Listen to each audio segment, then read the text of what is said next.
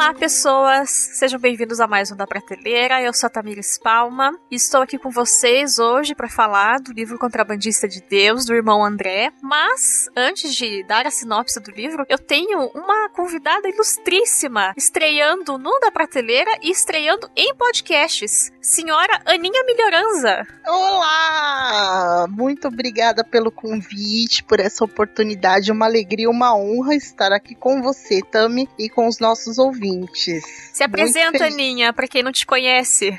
Bom, eu sou a Ana Cláudia, eu sou brasileira, mas moro aqui na França já há sete anos. Sou esposa do Alexandre Bilhorança, mãe da Bárbara do Dudu. Sou relações públicas de formação, ex-bancária de profissão, gerente de banco e estamos aqui agora na França como missionários, trabalhando na Igreja Batista de Montpellier. Como diria o Milhoranza, sensacional.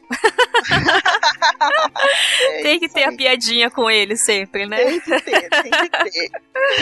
ai, ai. E a Aninha está aqui porque nós, eu estava lendo, né, o Contrabandista de Deus, aí postei uma fotinho no stories do Instagram e a Aninha falou que gostava muito do livro, aí a convidei para gravar comigo e ela generosamente aceitou estar aqui hoje. Imagina, uma honra, um prazer, uma alegria de verdade e ainda mais para falar desse livro que é um verdadeiro tesouro, né, um, uma preciosidade assim, é incrível. Eu acho que tinha que ter curso de ano de escola dominical que fosse com esse livro aqui. Eu concordo com você. São concordo poucos. Eu, eu conheço as pessoas que são entusiastas, né, ligadas diretas à missão que conhecem, mas tirando as pessoas que têm um trato direto com missão transcultural, eu não, não conheço pessoas que já tenham lido esse livro de, sabe, ah, peguei aqui na igreja e tô lendo. Então eu acho que é uma coisa que devia ser uma leitura obrigatória na igreja. É verdade, é verdade. Eu acho que traz muito, muito, né? É, muito conhecimento, traz muito da realidade da vida cristã, sem, sem firula, sem maquiagem. Sim. E eu, realmente, ele marcou minha vida. Eu fiz essa leitura há muitos anos atrás, logo que eu conheci a Missão Portas Abertas, e eu reli esses dias e é muito interessante fazer essa releitura, né? Depois uhum. de tantos anos, depois de ter passado essa experiência, sair do Brasil realmente é, é, é muito é muito válido, é muito precioso que tem o conteúdo dele é muito legal. Então, como a Aninha já disse, para quem não sabe, o irmão André é o fundador da Missão Portas Abertas. A Missão Portas Abertas é, o, eu creio, uma das mais conhecidas no Brasil, talvez no mundo, para a pregação do evangelho em países onde há perseguição cristianismo. E no uhum. Brasil, eles, são eles fazem isso no mundo, né? Mas é, eles são os responsáveis por publicar anualmente a lista dos países que mais perseguem os cristãos no mundo. Onde uhum, a gente tem, né? É, a perseguição em níveis. Eles, vão, eles têm um, todo um método de classificação dos países e tudo mais. E todo ano é lançada essa lista por volta de fevereiro ou março. E eles me mandaram, eles entraram em contato com a gente ano passado e me enviaram o Contrabandista de Deus e o livro A Fé Perigosa de Jó, que eu ainda não hum. li. Esse outro tá aqui na, na prateleirinha Esse para ser lido depois. É bem curtinho, esse deve ter umas 90 páginas. É, pelo que eu sei, é para relacionar a fé de Jó com uma moça que, cristã da Coreia do Norte que uhum. foi perseguida na Coreia do Norte, então deve ser bem interessante também. E o livro Contrabandista de Deus, ele conta então quando o irmão André, esse é o nome pelo qual ele começou a ser chamado nos países por onde passava, porque o nome em holandês eu nem vou me arriscar a falar. Nem é... eu. já, já se adianta, né, Aninha? Nem eu que tô aqui na Europa nem não faz a menor diferença, porque francês é uma coisa, holandês é outra. É, é isso aí. e ele começa então a visitar no primeiro momento e depois nessas visitas contrabandear Bíblias para os países que estão atrás da cortina de ferro de quando nós tivemos a Guerra Fria, a existência da União Soviética e tudo mais. E o que, que acontece? O livro foi publicado durante a Guerra Fria ainda. O livro original saiu em 1967 e o irmão André havia começado essa missão em 55, então fazia 12 anos que ele estava nesse trabalho. E aí ele tem uma entrevista no, na edição nova que eu tenho, contando um pouquinho depois, que ele foi depois que o livro sai, ele é impedido, né, de voltar para os países socialistas, porque ele fica conhecido. E aí é por isso que ele se volta para o mundo islâmico porque uma porta se fechou para ele e aí ele aproveitou outra porta que Deus abriu, né? Que ele sempre fala que ele queria conseguir aproveitar as portas que Deus segurasse aberta tempo suficiente para ele passar. Então por Sim. isso, inclusive, o nome da missão que é muito bonita a, a explicação do nome da missão, né? É. Então a história do livro é essa, basicamente. Mas aí a gente vai ter pontos específicos que nos marcaram ao longo da leitura. Então, Aninha, você que já leu e releu o livro agora, você quer falar o primeiro ponto que te marca, marcou enquanto você leu o livro? Então vamos lá, eu quero deixar vocês com muita vontade de ler o livro, tá? Que me chama a atenção primeiro é que você lendo esse livro, logo de cara você tem a impressão de que fica difícil entender a ligação da vida daquele molequinho, daquele menininho, com uma missão tão grandiosa que se tornou a missão Portas Abertas. Uhum. E aí a gente fica curioso para saber, né? Porque ele vai narrando a vida dele realmente, ele não, os escritores que contam a história. Ah, é, e... porque eu esqueci de falar, né? Que são foi ah, coescrito é. pelo John e a Elizabeth Sherrill. Eles têm um, dois coautores do livro. Obrigada por me lembrar. E aí, assim, o que me chama a atenção é o testemunho que eu não sei se eu vou saber pronunciar direito também, da família Westra, né? Acho que é isso, é assim que a gente fala. Ah, em português fica assim, né? Não, ficou assim, tá, gente? Então ele, ele conta isso, que ele tinha enfim, eles já eram protestantes tradicionalmente ali, né, na, na Holanda e na cidade dele, ainda mais que era uma cidade pequenininha. E aí ele conta que essa família chamava a atenção dele, né? E é engraçado como o relacionamento deles vai se aprofundando com o tempo e com aquilo que Deus vai fazendo. Sim. Então a primeira coisa que me chama a atenção é o amor, às vezes firme, mas a forma de amar dessa família que nunca virou as costas para ele, ao contrário, sempre foram gentis e sempre falavam que oravam por ele. E que não é a família dele, né? Irritado. Exatamente. Eles são vizinhos, vizinhos dele. então ele não entendia, porque ele era né? Ele aprontava e, e eles continuavam tratando ele com muito carinho e oravam por ele, falavam isso para ele. Então, esse é um dos pontos que me chamou a atenção. A questão da mãe dele, né? A gente fica, a gente presta atenção, ele fala da mãe com muito carinho, e uma das coisas que ele fala é que a mãe era especialista em economia e hospitalidade. Uhum. E eles não eram ricos muito pelo contrário. Ele disse que a casinha dele era menor, né, da cidade, que eles viviam uma vida muito, muito pobre. Sim, ele fala Mas... que a casa dele era a menor casa da vila, que já não tinha grandes padrões, né? Exatamente. Mas ele dizia, ele diz isso, que assim, se precisasse, chegasse alguém com fome, o queijo era repartido, colocava mais água na sopa, mas nunca a pessoa saía dali sem ter uma refeição, sem ter sido acolhida. Então, já de cara, isso já me, né, já mexe com a gente, Sim. já faz a gente pensar em muita coisa, né? O irmão dele, o, o Bastian. Ih, eu tô falando meio francês, meio português agora. ah, o, o Bas, o que tem algum, Bas, algum problema, Bas, né? É. E aí a gente vê que Deus ele dá dons para todo mundo, né? Sim. E a gente fica surpreendido. É um irmão que provavelmente tinha alguma doença mental, assim, não fica claro. Pelas coisas que ele faz e pelos alunos que eu tenho, talvez ele fosse autista. Uhum. Porque ele tem umas, uns padrões de comportamento que, eu, que a gente encontra em alunos autistas. E o menino era fantástico, um, um músico fantástico, né? Sem ter nunca fantástico. feito aula. Exatamente. E toda a cidade às vezes parava para ouvir ele tocar, sendo que ele nunca tinha exatamente estudado, né? Sim. Então é, é incrível isso. Uma coisa que na família fica. Porque o, o capítulo que ele apresenta a família, de fato, assim, que a gente aprofunda, é o primeiro capítulo. Então uhum. é muito engraçado também que, apesar de a gente começa a ler o livro curioso, porque quer saber, né, como que vai ser esse ministério, quando ele apresenta de maneira tão sucinta a família e depois já segue para os caminhos que a vida dele vai tomar pra, até chegar na, nessas idas para a União Soviética, você fica, ah, mas eu tava gostando tanto de saber da família dele. você é quer um verdade. pouco mais, assim, de saber o que aconteceu, como que eles eram, mas é muito, eu acho que a introdução que ele faz é muito para mostrar como eles eram uma família comum para os padrões da vila deles, da cidade deles, mas que eu sinto assim que de alguma forma já através da fé da mãe dele, né? Porque ele, pelo que ele fala, assim, julgando a forma como o André constrói, eles eram cristãos protestantes porque é isso que as pessoas eram. Então tinham, os, tinham os católicos ali, né? e tinham os protestantes. E eles nasceram na família protestante, por isso iam na igreja protestante. Mas a isso. mãe deles tem uma fé de, relacional com Deus, de fato, né? E é, é você sente que isso já faz diferença na criação desses filhos, né? É verdade, é verdade. Toda a diferença. Eu, eu acredito que isso faz toda a diferença mesmo. E os Westra, como você disse, são essa família da cidade que aí a vida familiar também já tem uma relação com Deus diferente. Por isso sempre falam que estão orando por ele, né?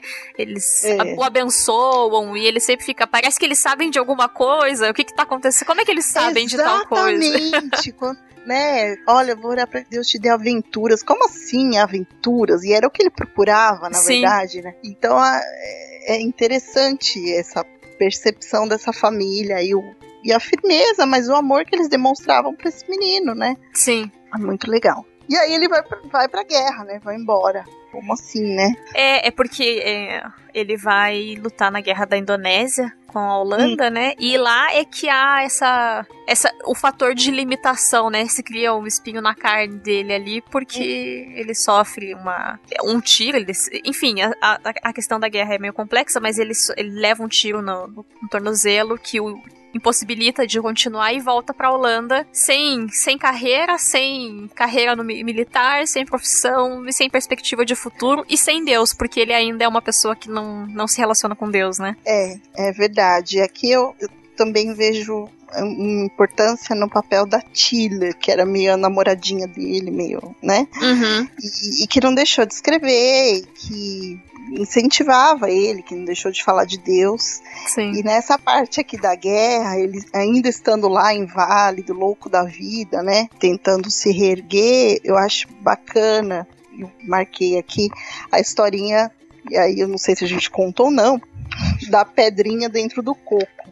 E é uma coisa que chamou muita atenção, que uma das, das enfermeiras que está cuidando dele uhum. vê que ele tá inquieto, né? E aí ela conta uma historinha dizendo que os nativos eles conseguiam capturar os macacos como eles pegavam um coco, esvaziavam o coco, só deixavam um furinho e jogavam uma pedrinha lá dentro. Uhum. E aí os macaquinhos pegavam aquele coco que fazia barulho, eles enfiavam a mão dentro do coco seguravam a pedrinha e ficavam tentando tirar a pedra, só que a pedra não saía. E aí, às vezes, eles ficavam tão presos àquela pedrinha que eles esqueciam do resto e acabavam sendo capturados. E aí ela provoca o André, né? Ela fala: você tem prendido o que que está te tirando a tua liberdade, né? Você uhum. está segurando alguma coisa, algo que está impedindo você de recuperar a sua liberdade. Essa frase realmente me, me provocou, me fez pensar em muita coisa. Eu acho que mexeu com ele também. Ele falou: ah, isso não era para mim, mas lá no fundo ele percebeu que precisava abrir mão de alguma coisa. Tem uma biografia do C.S. Lewis, que é da Mundo Cristão, publicada aqui no Brasil. Eu já gravei um da prateleira com o Hernani.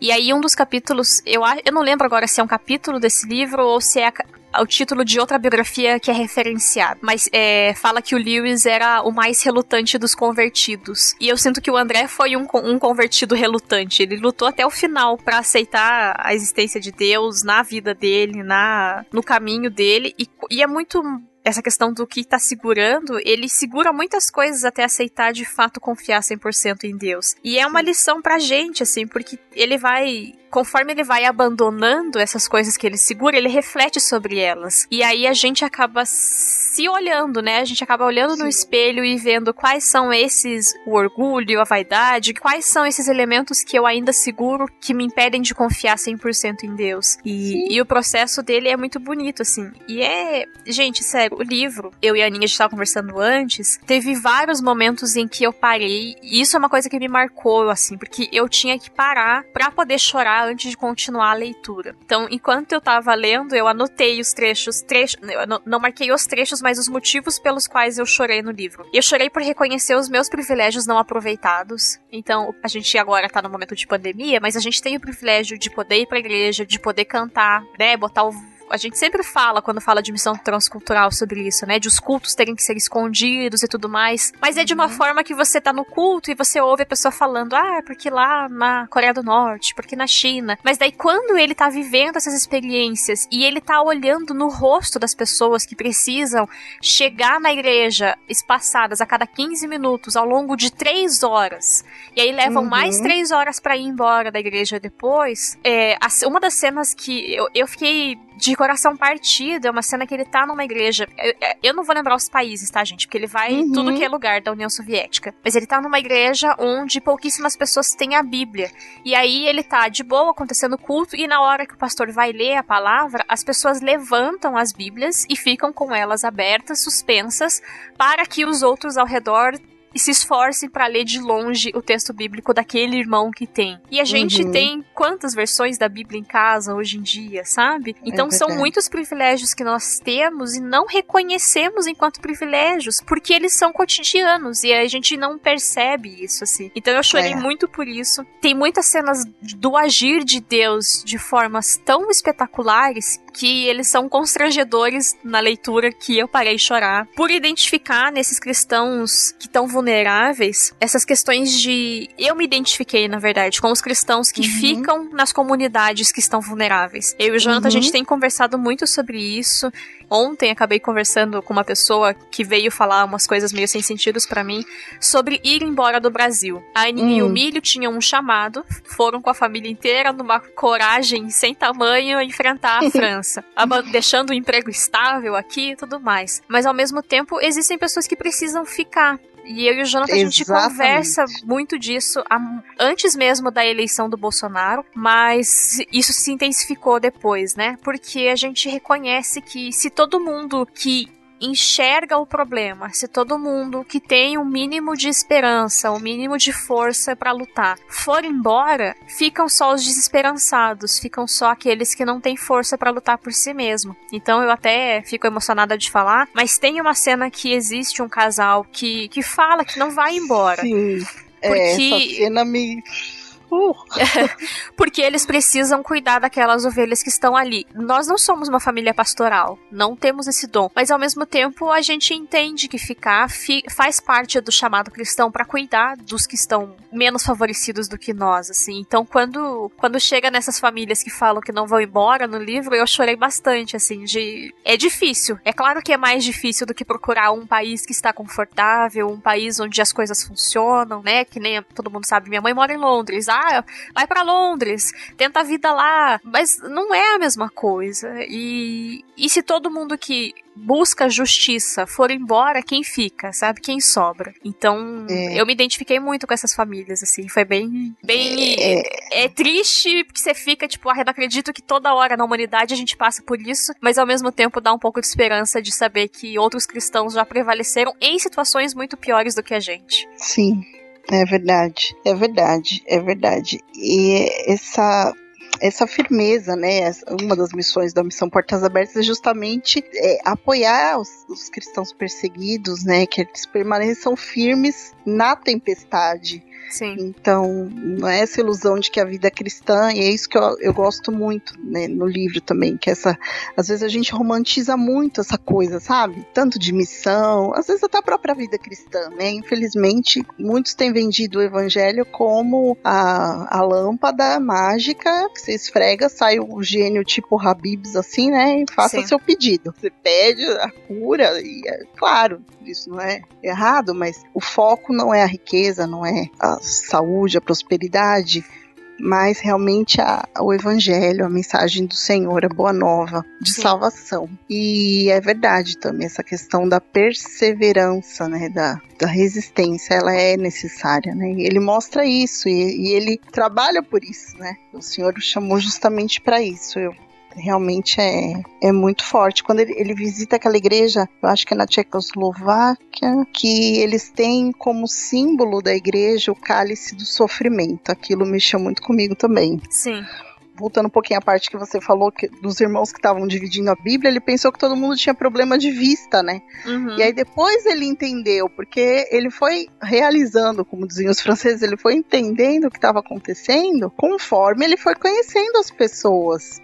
Então, às vezes as pessoas diziam: não, tá tudo bem aqui, a gente tem liberdade, a gente tem Bíblia, não, tá tudo bem, mas na verdade eles não podiam falar tudo. Eles tinham uma Bíblia ali, mas as pessoas não tinham. Sim. Então ele vai aprendendo a lidar com essa, as mensagens subliminares, com o não dito, com a sensibilidade mesmo, para ajudar esses irmãos, né? É, e eu achei quando ele tem essa, esse quando ele realiza que a missão dele passou a ser levar Bíblias para trás da cortina de ferro. Ele tá na Iugoslávia e aí ele pergunta numa igreja quantas pessoas têm a Bíblia. E aí a comunidade. Sete pessoas têm Bíblia na igreja inteira.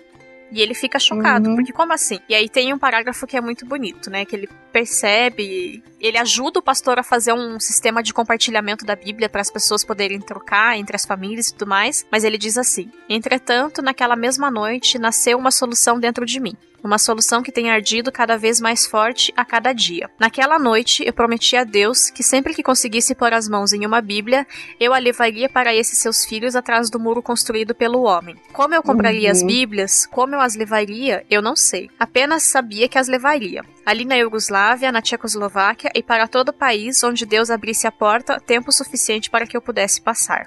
É incrível.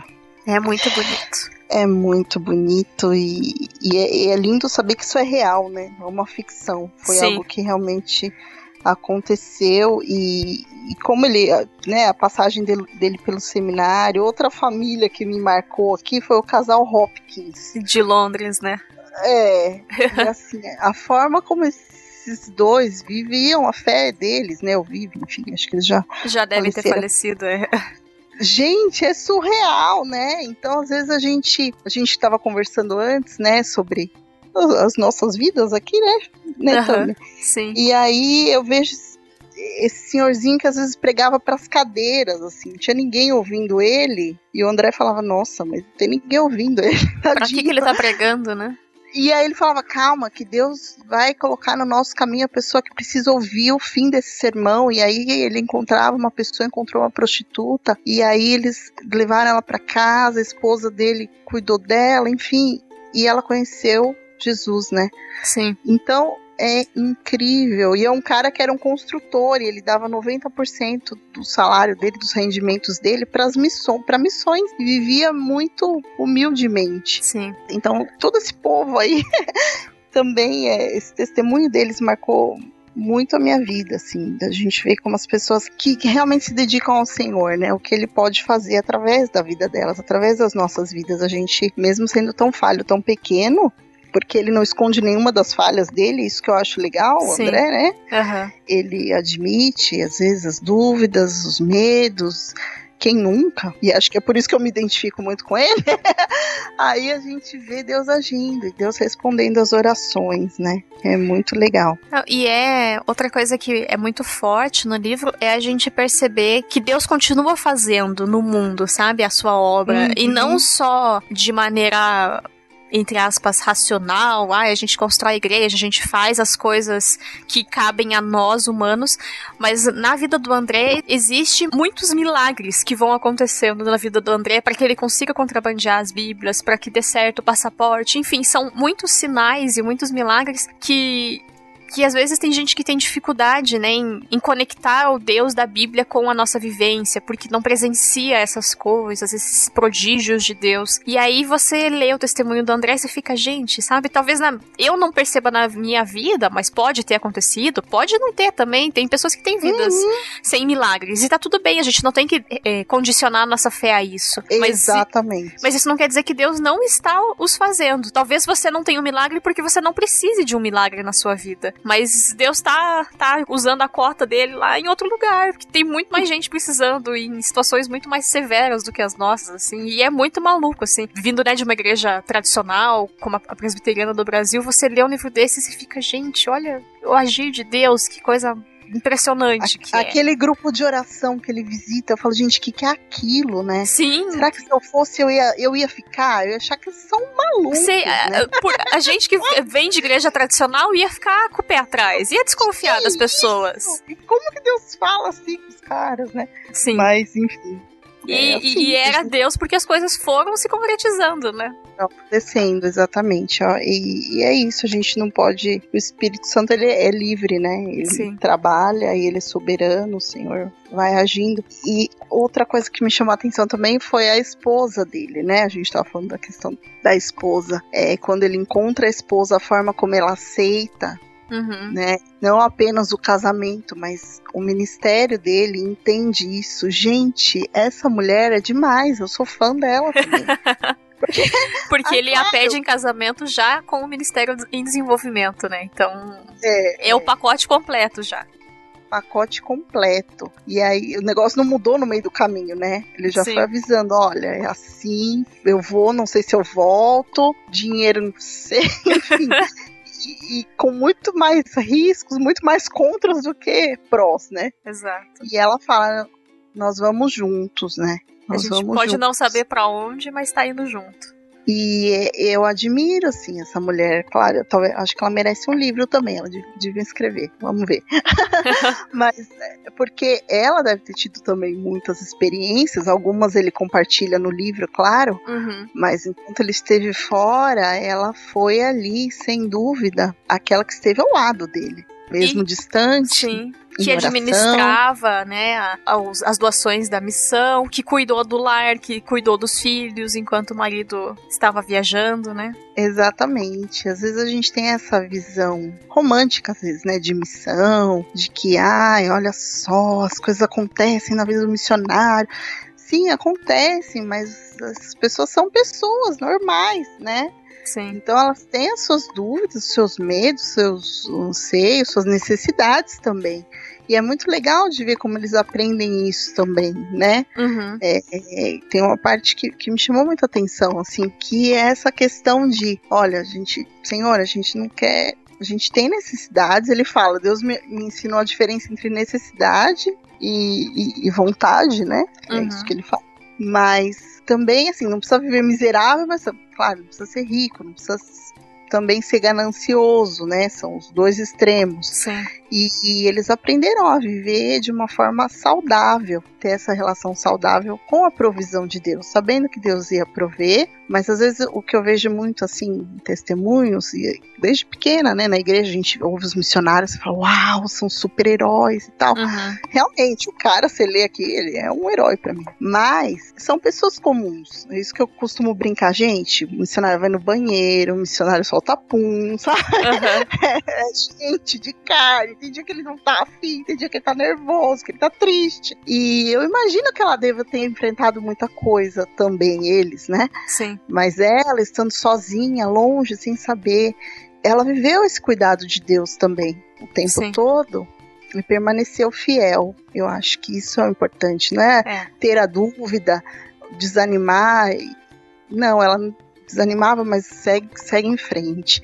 E, e, eles permaneceram fiéis. Isso eu acho incrível, eu acho muito legal. É, e um outro ponto para mim, assim, que foi muito marcante, foi que eu me vi repensando a minha relação com Deus a partir desse livro. Então, eu sinto que a minha espiritualidade, ela foi muito abastecida pela leitura desse livro, assim. É, ele colocou que ele aprende quando ele vai para o seminário em Londres a ter uns 30 minutos de de silêncio, de devoção, logo que acorda. Então, antes de pegar a Bíblia, antes de fazer a devocional, eles acordavam e aí, enquanto eles iam fazendo funções da, né, do dia a dia, seus escovando os dentes, tudo, são momentos que eles estavam em reflexão com Deus, num diálogo mesmo, assim, não aquela oração necessariamente que está pedindo por alguma coisa, mas batendo um papo ali. E, uhum. e eu tenho tentado fazer isso, assim, enquanto eu comecei a ler, eu pensei, poxa, isso é legal. Eu tinha estou tentando abandonar o hábito de acordar e ligar o celular, que é o que quase 99% das pessoas hoje fazem. Sim. E aí a gente é bombardeado, né? A primeira coisa que a gente faz de manhã é ser bombardeado por notícia ruim, por desgraça do governo e outras coisas afins. E eu tenho tentado, desde que eu terminei, desde que eu comecei a ler esse livro, a rever isso. Então, eu tento ficar esse começo da manhã conversando com Deus e, E aí depois eu vou fazer as coisas, porque inevitavelmente a gente tem que olhar o e-mail, a gente tem que responder coisas e a vida segue. Mas eu sinto que os dias que eu consigo fazer isso são dias que eu sou mais produtiva, são dias que eu sou mais mais calma na minha vida, assim. Então a leitura do livro mudou até a, a partir da experiência de outro cristão, mudou a minha própria espiritualidade, assim. E eu fiquei muito feliz com com esse ganho que também me trouxe a leitura do livro. Sim, é, é verdade. Faz a gente pensar e aí, às vezes a gente dá desculpa, né? Eu vou ler a Bíblia no celular. Não é nada. você clica no versículo, daqui a pouco você já abriu outro aplicativo. Uhum. Então, é essa de se pode ler a Bíblia no celular, gente, calma. Normal. Não é também. esse o problema. Não é esse o problema, mas a questão é essa concentração, é dedicar esse tempo, né? para Deus, para ter esse papo com Ele, para conversar, para se abrir, para abrir o coração. É, e pra eu tá, acho... eu acho que muitas vezes a gente fala e não ouve, né? Ouvir, exato, é verdade, é verdade. Eu acho que é isso que falta. Para mim, pelo menos. E é uma, não, com certeza, eu me incluo nessa e assim, é uma das coisas que a gente aprende com ele aqui também. Que ele parava para ouvir. Ah, não, eu conheço essa voz. Né? Quando ele vai pro seminário lá em Londres, tudo dizia não, mas assim, tudo mesmo. Sim, fatos, tá tudo errado. Que a gente, humanamente falando, você fala, não. Tá é louco. doido, vai ficar, vai virar mendigo. É, e aí assim, é pra ir. E ele foi, e era pra ir, né? Sim. Então é, é muito legal. E o trabalho que eles desenvolveram também nos campos de refugiados, né? Uhum. E quando ele fala da transformação que o evangelho traz uma frase que chamou muita atenção aqui, deixa eu achar, que a amargura transformou-se em esperança e a vergonha em orgulho. E às vezes a gente é, não pensa nisso, né? Como o evangelho ele traz dignidade, uhum. ele, ele, ele restaura né, essa imagem de Deus mesmo. A gente vê aquilo que. Que Deus nós fomos é, feitos para ser. Né? Exatamente, né? que nós fomos feitos para ser o ideal ali. A gente tem essa comunhão com Deus restaurada, é o homem em sua plenitude ali, quando ele encontra Jesus. E isso me chamou muita atenção, porque as pessoas acabaram mudando até fisicamente o olhar delas, a forma como elas se tratavam, que o, o senhorzinho se barbeou, a senhorinha tirou o bigode dela, o bigode. E aí, assim, a gente para pra pensar que o evangelho ele transforma realmente o homem todo, né? Sim. É de dentro para fora e essa transformação ela tem um, um grande impacto. E, e, isso o encoraja também a compartilhar essas boas novas, né? Uhum. E aí eu lembro também daquele Abraão, né? O, aquele senhor que mora nas montanhas. Sim. Com a esposa que, pelo que eu entendi, eles tinham uma boa posição. E tem que abrir sociais. tudo, abrir mão de tudo por conta de serem cristãos, né? Por causa da fé, e os caras vão morar na montanha, e ele não teme, ele enfrenta. E vivem quase como João Batista, né? Que eles comem fruta silvestre, mel que eles acham, porque é.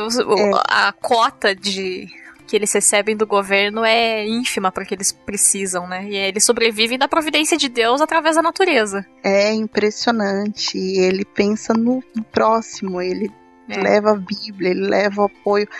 É, são, são testemunhos como esse que realmente encorajam a gente, né? E fazem a gente refletir o quanto às vezes a gente reclama tendo tanto, né? Sim. Deus mexeu comigo usando a vida do Abraão e da esposa, né? Porque a esposa estava lá também. Sim, firme, forte, feliz.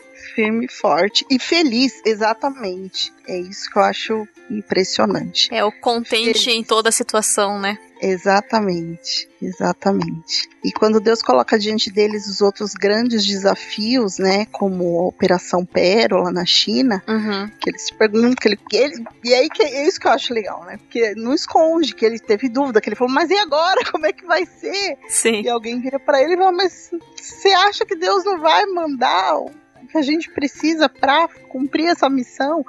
E realmente Deus manda, né? É só para então, explicar, é... a, a, Operação Pérola é, foi uma obrigado. operação onde foram contrabandeadas numa mesma ação, num mesmo dia, mais de um milhão de Bíblias para dentro da China comunista. E eles fazem isso com. Eles criam todo um sistema, as Bíblias estão estocadas num negócio que vai submerso, sendo guinchado por um outro navio. E esse navio tem que navegar pelas águas chinesas, né? Então ele passa por outros navios chineses e mesmo assim ele consegue passar sem as pessoas se incomodarem, que tem um navio que a gente não sabe quem que é, contrabandeando um milhão de bíblias que estavam sendo guinchadas sub, é, de maneira submersa. Então.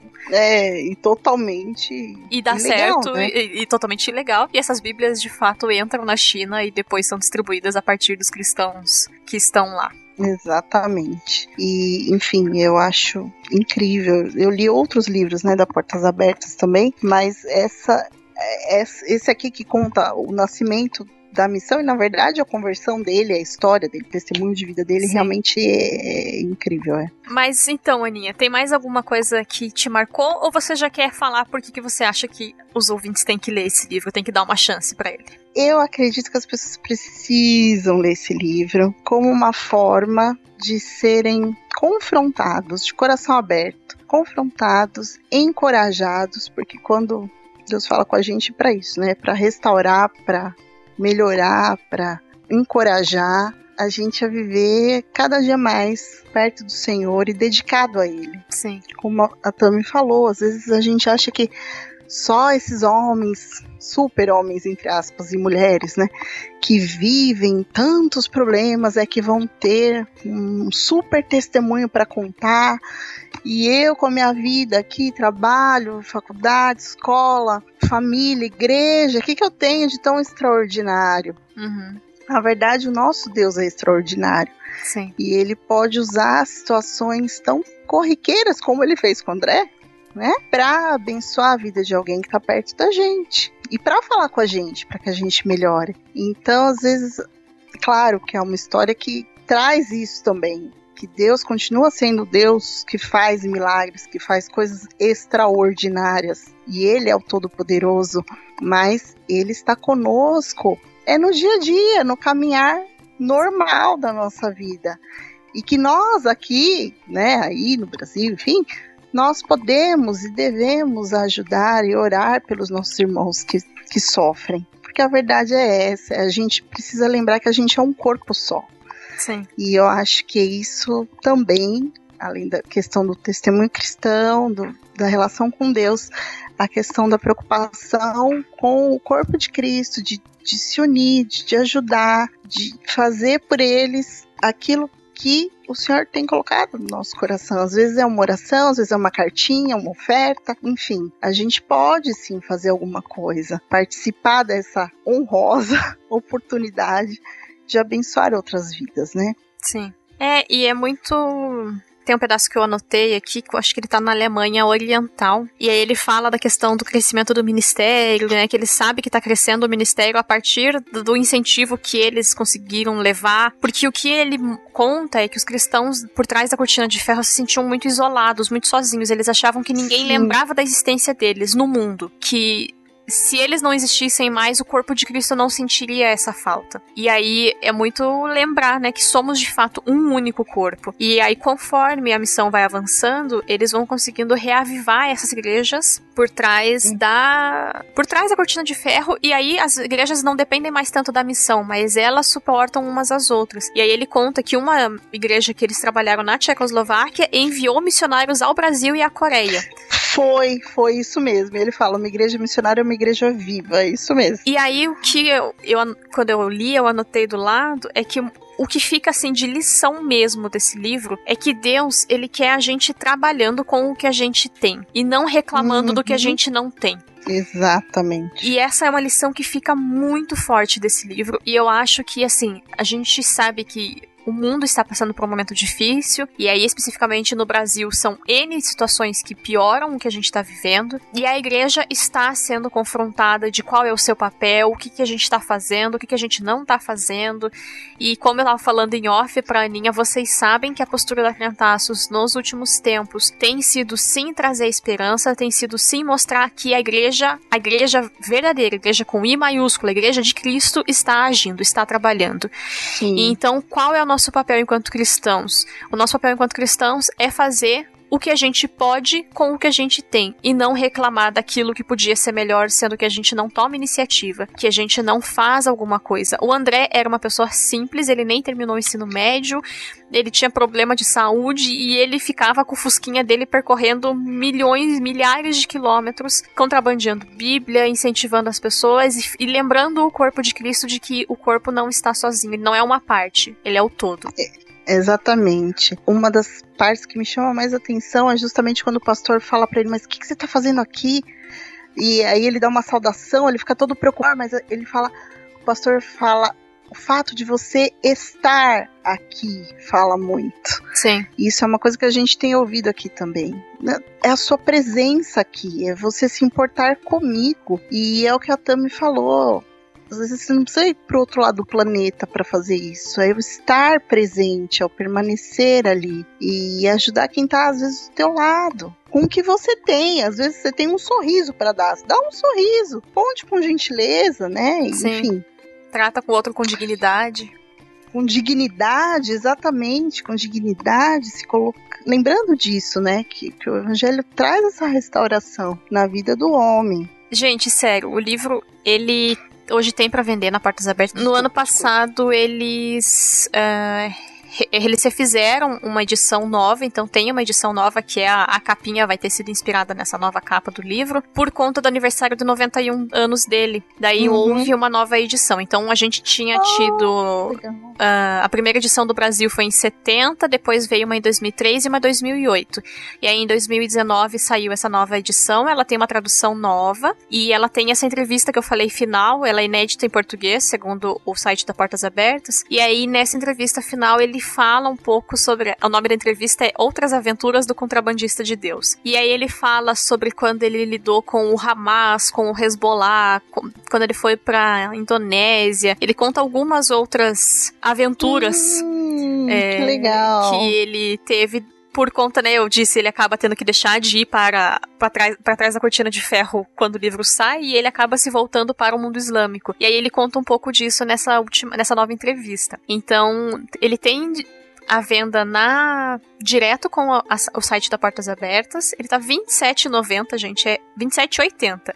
É ridículo o preço desse livro perto do que ele é, assim. Mas a gente comentou que é um livro que devia ser um curso intensivo de escola bíblica dominical. É um curso, uhum. um livro que podia ser feito discipulado sobre ele. É um livro que, se você puder, compre cinco e distribua para as pessoas da sua igreja. Quem tem biblioteca na igreja, compre esse livro, mantenha na biblioteca da sua igreja. É uma leitura que, para mim, é essencial e eu eu tô feliz por ter lido, agradeço de novo a Portas Abertas por ter entrado em contato com a gente, mas até triste por ter demorado tanto tempo para fazer essa leitura.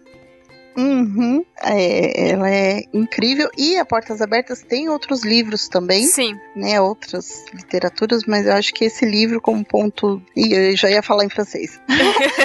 como ponto inicial, vale muito a pena. Assim. É essencial mesmo. Eu diria essencial mesmo. É, eu vi que tem um livro continuando sobre a história dele, que é no é, Cristãos Secretos, que é sobre os cristãos nos países eu muçulmanos. É, é muito legal. Uma, uma senhora da igreja me indicou um outro que eu não sei se é da Portas Abertas, mas é do mesmo casal, que é o Refúgio Secreto, que é de cristãos que esconderam judeus durante a Segunda Guerra Mundial. Ah. Então tem bastante coisa para ser lida mesmo. Tem. Tem um que chama, eu acho que é Mulheres que Deus Usa. É um livro grande, eu emprestei e aí Deus está abençoando alguém com esse livro em algum lugar. Não voltou para mim. Mas é um ah. livro grande, grosso, que tem testemunhos de mulheres da igreja perseguida uhum. no mundo todo. E é um livro, assim, que realmente muito importante também. deveria ser lido por todos nós, né? Fuga da Coreia do Norte também, é pequenininho. Não sei se eles estão à venda. Eu acho que sim. Na estante virtual eu achei alguns, viu, gente? Uhum. Ah, sempre, sempre acha-se um jeito. Por aí, né? Esse da Mulher que Deus usa tem disponível. Eu joguei aqui no Google e apareceu. A Fé que Persevera. Enfim, são bons livros muito interessantes. E é isso, e é pensar na igreja perseguida também, né? Sim. Porque a gente, com tanta liberdade, às vezes o pessoal fala, ah, eu fui perseguido, amigo. Hum. vamos, vamos lá, vamos ver. Lava sua boca para falar uma bobagem dessa, antes de falar uma bobagem dessa. né? Exatamente. Sim, floquinho de neve especial, que não pode fazer o culto no meio de uma pandemia, né? Senhor é, Nicodemos. É, é, é, então a gente precisa ter alguns cuidados, né? Pensar que perseguição realmente é um é. pouquinho é. mais grave. É um pouquinho mais. É, ai, ai, mas é, queria agradecer muito a Aninha por ter vindo falar, rendeu bastante o nosso papo. Então, é, para quem quiser, né, acompanhar um pouco mais a Aninha, e se você não fez a ligação até agora, sim, a Aninha é a esposa do Alexandre Melhoranza. Eu fiz a piadinha no começo, ela falou que é a esposa dele, mas é o Milho, que teve podcast na Crentaços, hoje está no BTcast, né, no Bibotó, e participou dois anos atrás aqui sobre devocional com a gente também, mas eles moram na França, então se você quer saber como que está a vida deles de missionários na França, você pode seguir as redes sociais da Aninha, do Milho, estarão descritas aqui no post. E, mas é, é vida, né, Aninha? É vida comum, vida cotidiana no é teu Instagram. É vida comum, gente. Essa coisa do glamour, assim, claro que aqui é lindo, é um país rico em história, é um país lindíssimo, mas com muitas necessidades, principalmente espirituais. As pessoas precisam de Deus. Então, se você puder orar por nós, também até aproveito aqui para deixar um um testemunho entre tantos. Pode? É, nessa época da pandemia, uma moça escreveu pra gente dizendo que ela já tinha ouvido né? Ela cresceu num lar cristão, se afastou e que Deus estava falando muito ao coração dela durante a pandemia. E quando a gente abriu, reabriu a igreja com muito cuidado, a gente tem número limitado de lugares por enquanto, então a pessoa precisa se inscrever e toda uma série de cuidados dentro da igreja, uso de máscara obrigatório e tudo mais. Uhum. Mas essa moça foi a primeira a se inscrever. Que legal. Tamanha sede de Deus que ela tem. E ela não é a única. Ela veio, trouxe a irmã, outras famílias têm se chegado. Então, orem por nós, nos escrevam e a gente vai ter um prazer enorme em conversar com vocês. Que legal, Aninha. Então fica a indicação de ter uma missionária viva aqui conversando com a gente, né? Não é só essas histórias antigas, existem tantos missionários por aí. Se envolva pelo menos em oração com a igreja perseguida e com os missionários em campos transculturais, porque não é porque vocês estão na França que as dificuldades não existem, né? Elas são outras, Exatamente. obviamente né, do que a gente encontra em missões na África, em missões na Ásia, até aqui na América do Sul, América Latina, né, é um continente empobrecido, mas, mas existem dificuldades que precisam ser, ser colocadas em orações. Sim, com certeza. Muito obrigada, muito obrigada mesmo. E obrigada por essa oportunidade. Foi muito gostoso poder conversar sobre esse livro maravilhoso e conversar com você, né, querida? Ah, que, que fofa. Demais. obrigada a você, Aninha. Fiquei muito feliz que você aceitou. E, né, uma maravilha. A pessoa estreando em podcast já estreia arrasando desse jeito. A gente fica. Imagina! É um prazer, um prazer mesmo.